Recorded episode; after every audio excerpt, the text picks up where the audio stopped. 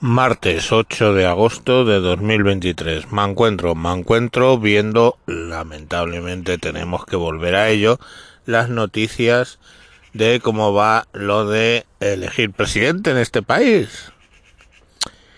A ver, ayer, eh, bueno, antes de ayer hubo un gesto por parte de, de Abascal por el cual declaró oficialmente que ellos no tienen intención perdón, intención de entrar en el gobierno con ministros, etcétera. Eso en principio dejaba vía libre al PP para tener los votos sin necesidad de hacer concesiones en las elecciones, o sea, en, el Consejo de Ministros, otorgando vicepresidencias y ministros a Vox, etcétera que era una exigencia que tenían PNV y Coalición Canaria. Pero eh, hoy, o sea, ayer, perdón, el PNV sacó una nota recordando básicamente que no, que ellos no iban a facilitar que el PP Feijóo en concreto fuera presidente y que les daba igual que Vox eh, estuviera o no en las instituciones, ellos sabían que iban a estar en el alma de, ese gobierno, así que no, no querían participar. Dicho esto, pues se acabó, se acabó la broma. No, no hay posibilidades, cualquiera vería que no hay posibilidades reales de conseguir 176, ni en realidad conseguir mayoría alguna siempre y cuando los socialistas consigan eh, que Junts per Cataluña pues eh, vote junto a ellos. Por otro lado, se está decidiendo quién va a presidir el Congreso, sentido quién va a ser el presidente del Congreso, que recordemos en España es la tercera, eh, esa persona es la tercera institución del Estado detrás del rey, el presidente del gobierno, pues viene el presidente del Congreso.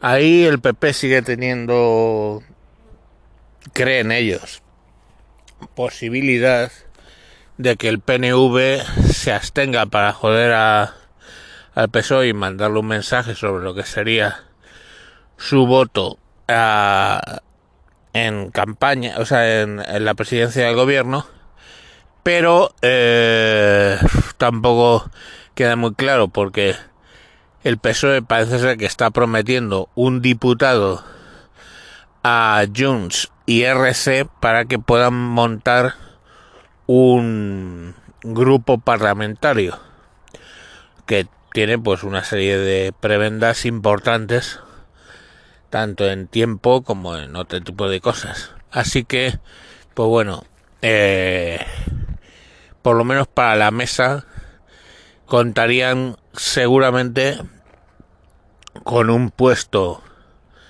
eh, para Junts RC y bueno, pues ahí se vería qué, qué ocurre, ¿no? La realidad es que si estaba todo revuelto hace una semana y pico que dejé de hablar de política, pues sigue igual de revuelto. No hay novedades y todo va va como estaba, de hecho. Eh, veamos la mentira, ¿no? La mentira o no mentira, porque en un momento lo dijeron, pero dijeron que la excusa para no votar al PP eran los ministros de Vox y ahora que esa excusa no está, siguen manteniendo el no esta gente del PNV sigue teniendo en la cabeza cómo poner al PP en la presidencia del gobierno afectaría a sus pretensiones dentro de un año cuando se tenga que medir en la comunidad autónoma contra EH Bildu. Yo recuerdo cuando el PP era un partido de derechas. Ahora, pues por lo visto es un partido independentista transversal. Lo trans está de moda, entre ellos lo transversal. Pero bueno, vamos a ver qué tal le va a salir. Yo sinceramente creo que haciendo esto el PNV no consigue ningún rédito. Y apoyando al, PP, pues a lo mejor sí, no lo sé, con, con, a, con qué condiciones. Pero la cuestión está clara. En las próximas autonómicas, a fecha de hoy, con lo que se plantea hoy, con la experiencia del voto en las municipales y con la experiencia del voto en las generales, EH Bildu ganaría las elecciones eh, al Parlamento Vasco. Y sobre todo, si eh, han apoyado al, al PSOE y Sánchez es presidente, pues perfectamente podrían ser el Endacari. El próximo Endacari saldría de EH Bildu, coalición donde está Sortu, partido que engloba pues bueno, todos esos filoterroristas que, que están ahí. Entonces, bueno, pues... Bildu ETA, no. Sortu que pertenece a Bildu ETA, sí. Pues ellos saquen sus conclusiones. Bueno, era un pequeño avance que tenía que dar de cómo iban las cosas cuando surja algo realmente eh, mollar realmente importante, pues volveremos sobre ello. Venga, un saludo. Adiós.